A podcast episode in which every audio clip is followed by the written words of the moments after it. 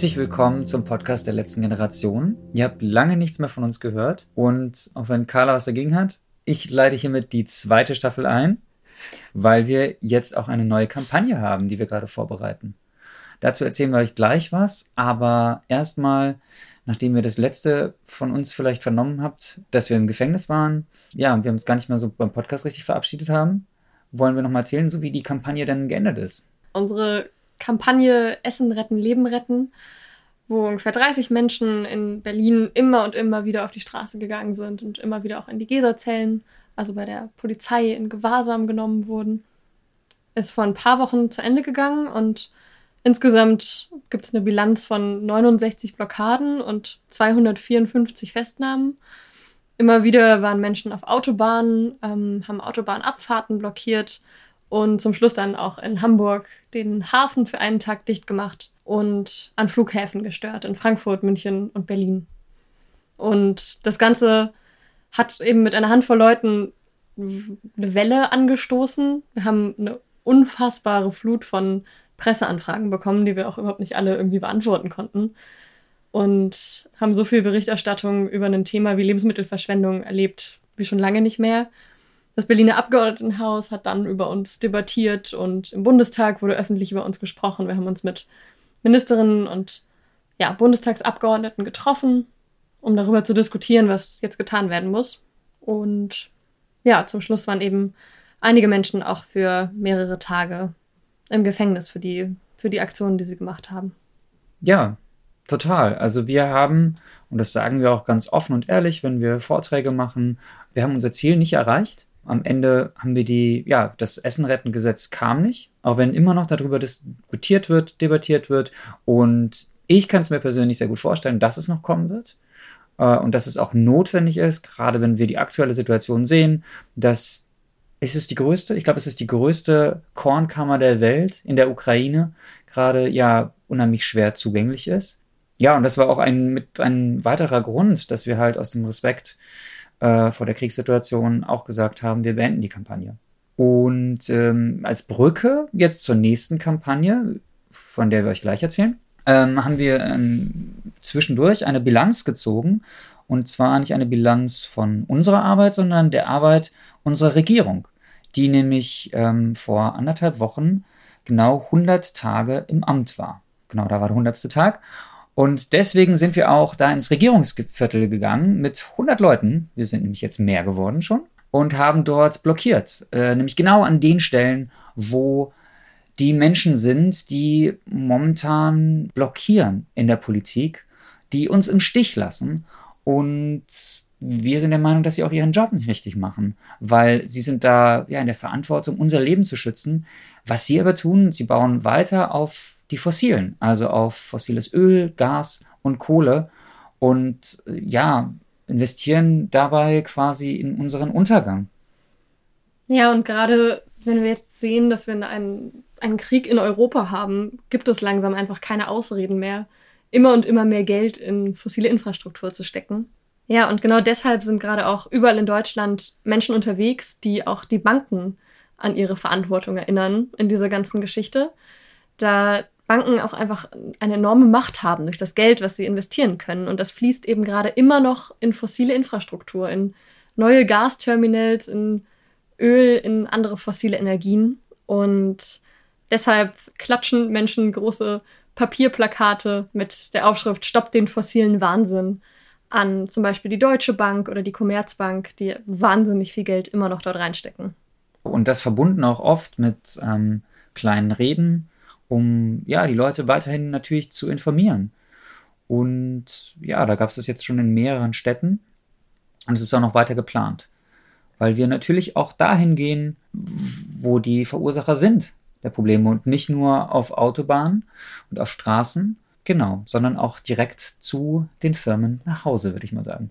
Ja, und dabei genau können wir es uns eben nicht mehr leisten, irgendwie ein paar nette E-Mails zu schreiben und ein bisschen zu informieren, ein bisschen zu mahnen, mal den erhobenen Zeigefinger zu halten. Ähm, das reicht einfach in unserer Situation jetzt gerade nicht mehr aus. Wir haben jetzt noch zwei bis drei Jahre, dieses Zitat, was wir so oft erwähnen und aber so wichtig ist, dass uns das klar wird. Zwei bis drei Jahre um das Ruder rumzureißen. Und deshalb sind wir auch gerade überall in Deutschland unterwegs, halten Vorträge darüber, wie es gerade ja, um unsere Welt, um unsere Gesellschaft steht, wie wir gerade immer weiter in den Abgrund schlittern und was unser Plan ist, was wir dagegen tun wollen. Und wir halten Vorträge in, ich glaube, jetzt schon über 30 Städten, jeden Tag in mehreren. Und überall kommen ein paar Leute dazu, die das vielleicht auch skeptisch sehen, was wir machen, die vielleicht auch mit der Aktionsform sich erstmal denken, ey, was, was soll das da? Autobahnblockaden. Was soll das denn bringen? Und genau, wir stellen dort unseren Plan vor, erzählen, was wir, was wir machen, wie wir was verändern können. Und überall sagen ein paar Menschen, ja, da bin ich dabei, das ist der Weg, der gerade funktionieren kann.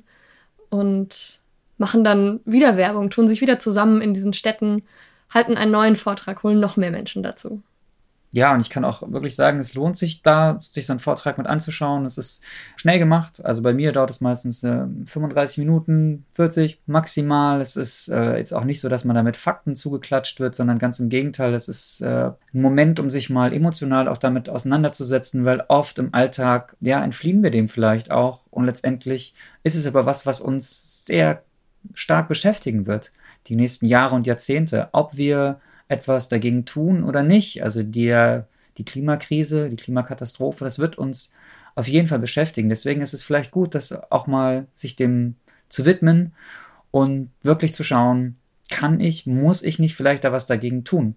Und ich empfinde die Vorträge meistens als sehr, sehr schönen Austausch. Da kommen Menschen auch miteinander zusammen, die ganz unterschiedlichen, ganz unterschiedlicher Herkunft sind. Und manchmal tauscht man auch ein bisschen die Meinungen mit aus. Aber auf jeden Fall kann man den Leuten, die vielleicht jetzt noch unschlüssig sind, wie sie uns helfen können, aber auch, oder wie sie einfach teilnehmen können und Teil dieses Projektes werden können, aber auch, ja, dass wir einfach Bedenken nehmen können, wenn sie noch irgendwo vorhanden sind.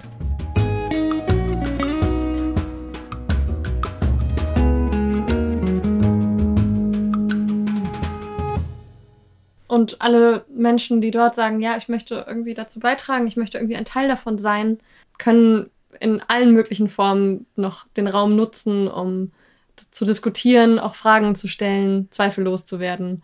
Es gibt überall gerade Aktionstrainings, die gehen meistens so einen Tag, irgendwie Samstag oder Sonntag, ein paar Stunden, um uns wirklich intensiv darauf vorzubereiten und auch zu verstehen, was wir da vorhaben. Denn wir wollen in ein paar Wochen mit über 100 Leuten nach Frankfurt fahren und dort alle zusammen den fossilen Wahnsinn stoppen und unsere Bundesregierung immer noch dazu auffordern, kein neues Geld in fossile Energien zu stecken. Das ist absoluter Wahnsinn im Jahr 2022. Aber wir werden natürlich auch die Banken daran nochmal erinnern in großer Form, was sie dort eigentlich für eine Verantwortung tragen. Ja, es ist abgefahren. Ähm, es war jetzt gerade auf der Tagesschau vor wenigen Tagen, 740 Milliarden US-Dollar investieren Banken weltweit in fossile Energie. 740 Milliarden Dollar, das ist eine Zahl, die ich mir gar nicht vorstellen kann. Allein 37 Milliarden kommen dann auch nochmal von unserer Bundesregierung dazu, was auch wiederum verrückt ist.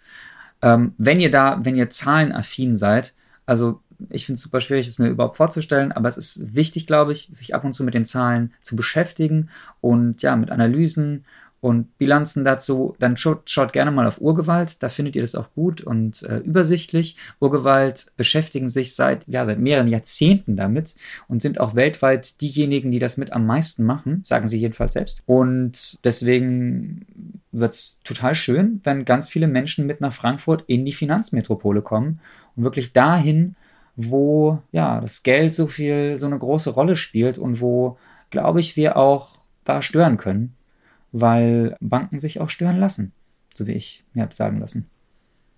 Ja, wenn ihr da dabei sein wollt, kommt zu den Vorträgen. Ihr findet die alle auf unserer Website in allen möglichen Städten, immer auch donnerstags und sonntags online, wenn euch das gerade immer noch lieber ist. Und kommt danach zu den Trainings, vernetzt euch mit den Leuten, die irgendwie in eurer Stadt sind, falls ihr jemanden kennt, der oder die schon dabei ist. Und wir brauchen nicht nur Leute, die dort auf der Straße sitzen, die brauchen wir natürlich ganz besonders.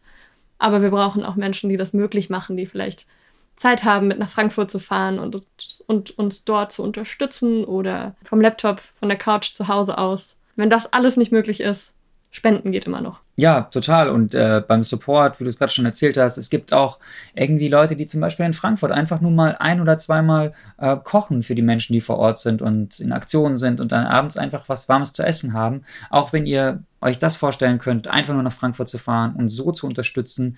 Und sonst, wenn ihr lokal irgendwie äh, Kontakt sucht zu den Gruppen, die Vorträge organisieren, die Flyern, Plakate kleben, dann seid auch dazu herzlich eingeladen. Schreibt uns einfach. Es ist auch immer sehr nett. Man kann auch mal zusammen Pizza essen auf Kosten der letzten Generation und ähm, zusammen Filme schauen über ja die Revolution, sage ich jetzt mal, oder über Widerstand, interessanten Widerstand. Und das wäre es, glaube ich, an der Stelle, oder? Ja. Wir melden uns bald wieder zurück. Wir haben uns schöne Sachen ausgedacht für diese Staffel. Ähm, wenn Carla es nicht mag und ich Staffel sage. Äh, wenn ihr mal in Heidelberg, Mannheim, Stuttgart oder Ludwigsburg seid, dann habt ihr vielleicht auch das Glück, uns selbst in einem Vortrag zu treffen. Das ähm, Glück. okay, Glück ist vielleicht übertrieben. Ähm, das Pech. Ähm, ja, und sonst geben wir auch Aktionstrainings. Das ist auch super spannend. Ähm, ja, ansonsten würden wir sagen, bis nächste Woche vielleicht, wenn wir es schaffen. Ansonsten vielleicht in zwei Wochen. Und ähm, sollen wir schon spoilern, um was es da geht? Oder? Nö. Nö. Nö. Gut. Bis dann. Bis dann.